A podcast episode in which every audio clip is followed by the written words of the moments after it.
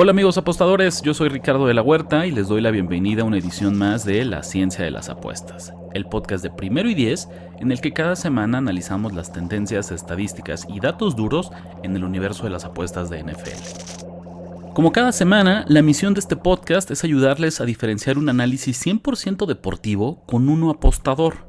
Cuando el aficionado común y corriente ve sorpresas, nosotros vemos probabilidad. Cuando ellos ven conspiraciones, nosotros analizamos la sobrereacción del mercado. Recuerda que cuando los números están ahí y tus ojos no los ven, amigo, date cuenta. Las matemáticas son el lenguaje de la naturaleza y también de las apuestas en la NFL. Recolectamos e interpretamos tendencias para llegar a la verdad. Esto es la ciencia de las apuestas. Tus ojos mienten, los datos no. Con Ricardo de la Huerta. La casa siempre gana. Después de seis semanas en las que las apuestas populares, aquellas que acumulaban 60% más de las preferencias del público, habían tenido una efectividad increíble del 64%, la semana 7 fue una verdadera masacre pública. La lista es larguísima. Bills, Raiders, Buccaneers, 49ers, Chargers, Browns, Lions, Packers y Rams tenían 73% más de los boletos a su favor y todos perdieron la línea.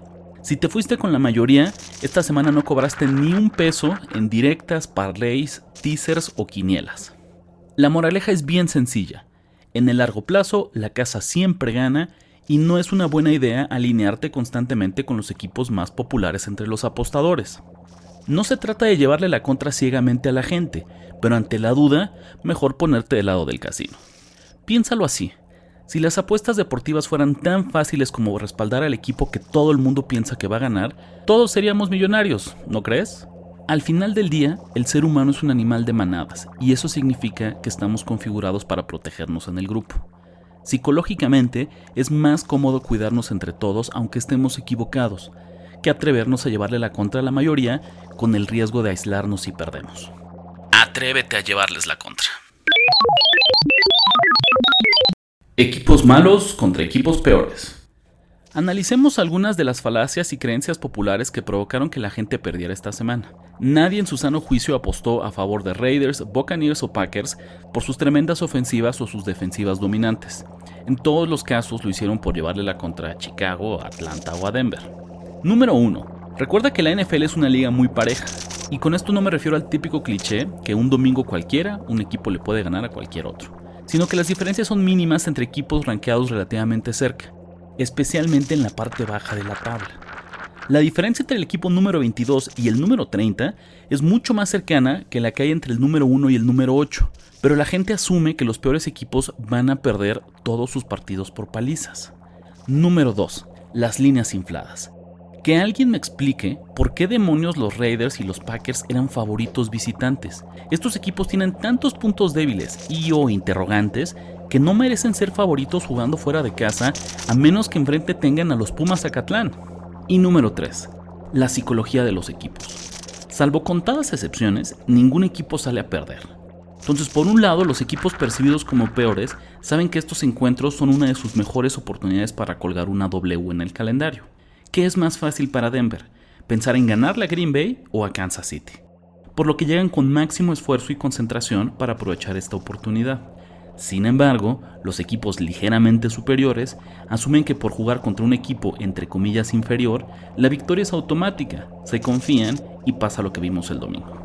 Para la próxima ya sabes, no te dejes engañar por los equipos menos malos. El equipo más dominante de la semana. Otra de las técnicas de apostador profesional para evitar tragedias como la de este domingo es aprovechar el sesgo de inmediatez del público consumidor de NFL, especialmente con los buenos equipos. Los aficionados se indignan fácilmente cuando decimos que un equipo contendiente está sobrevalorado, pero muchas veces no se dan cuenta que no se trata de minimizar su talento, sino de comparar la opinión pública con su valor en el mercado apostador. Para prueba, vamos a revisar cómo le ha ido al equipo más dominante de cada semana. En la semana 1, 49ers apaleó 37 a los Steelers, pero en la semana 2 no cubrió su partido frente a Rams. En esa semana, Cowboys dominó 30 a 10 a los Jets, pero para la semana 3 perdieron frente a Arizona. Dolphins aplastó 70 a 20 a Broncos, pero perdió 48 a 20 con Bills en la semana 4, quienes a su vez perdieron 25 a 20 con Jacksonville en la semana 5. Esa misma jornada, los 49ers dominaron 42 a 10 a los Cowboys, pero perdieron en la semana 6 con los Browns, quienes a su vez esta semana 7 tenían el 74% de las apuestas a su favor y sorpresa, no cubrieron la línea contra Colts. Cada vez que un equipo luce espectacular, el casino infla las líneas la semana siguiente, el público corre a respaldarlos ciegamente y nunca cumplen con las expectativas. Apostadores que llegan tarde a la fiesta. El equipo más sortudo de la semana fue... Tenemos que remontarnos hasta el jueves, pero los mismísimos Jacksonville Jaguars. Desde el primer cuarto, los Jaguars sacaron sus amuletos de la suerte, pues Blake Groupie falló un intento de gol de campo de 51 yardas. Entre la distancia y el hecho que jugaban en un domo, el pateador de Saints tenía una probabilidad de convertirlo arriba del 60%. Dos series después, Nueva Orleans tuvo primera y gol desde la yarda 6 y no logró anotar touchdown, tuvo que conformarse con un gol de campo y volvió a dejar puntos en el marcador. Para el tercer cuarto, Derek Carr lanzó un pick six, una de las jugadas más improbables en cualquier partido de NFL. De alguna manera, los Jaguars anotaron 31 puntos a pesar de tener una actuación promedio a la ofensiva. Además del touchdown defensivo, Jacksonville solo anotó en 4 de sus 12 series ofensivas. Pero lo impresionante es que ninguna de las otras 8 logró avanzar el balón más de 27 yardas. Trevor Lawrence y compañía tuvieron un día en el que todas las jugadas grandes le salieron bien, y aún así, solo lograron ganar por 7 puntos. Patita de jaguar para la buena suerte. Ofensivas que desaparecen por arte de magia. En esta semana 7 se mantuvo la tendencia de esta temporada en que dominan las bajas, pues 5 de 8 partidos quedaron por debajo del total, con lo que el 61% de los juegos hasta el momento han sido under. Probablemente ninguno fue más inesperado que el Chargers contra Chiefs de esta semana. Este encuentro enfrentaba dos de las mejores ofensivas de la liga, pues ambos equipos son top 10 en yardas por jugada, en DVOA y en puntos esperados por jugada, básicamente en todas las estadísticas avanzadas relevantes. Con un total de 48 puntos y medio, ambos equipos hicieron su parte en la primera mitad y nos fuimos al descanso con 41 puntos en el marcador. El partido estaba cerrado y lucía como un duelo espectacular de ofensivas que se definiría en las últimas jugadas. Pues no tan rápido, mis queridos apostadores. Las defensivas hicieron su aparición en la segunda mitad y solo se anotaron 7 puntos para un marcador final de 31 a 17 que se quedó a medio punto del total y fueron las bajas más sufridas en lo que va de la temporada. Lo más frustrante es que esto incluyó una intercepción de Justin Herbert desde la yarda 8 de los Chiefs y un fumble de Patrick Mahomes en la yarda 26 de los Chargers.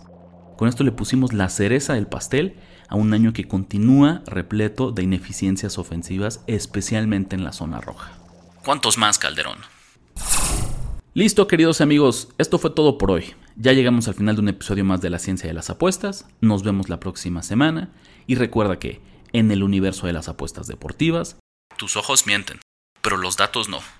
Hasta la próxima. Esto fue La Ciencia de las Apuestas. Recuerda que donde tus ojos mienten, los datos no. Conducción y guion, Ricardo de la Huerta. Voz en off, Luis Obregón. Una producción de Primero y Diez.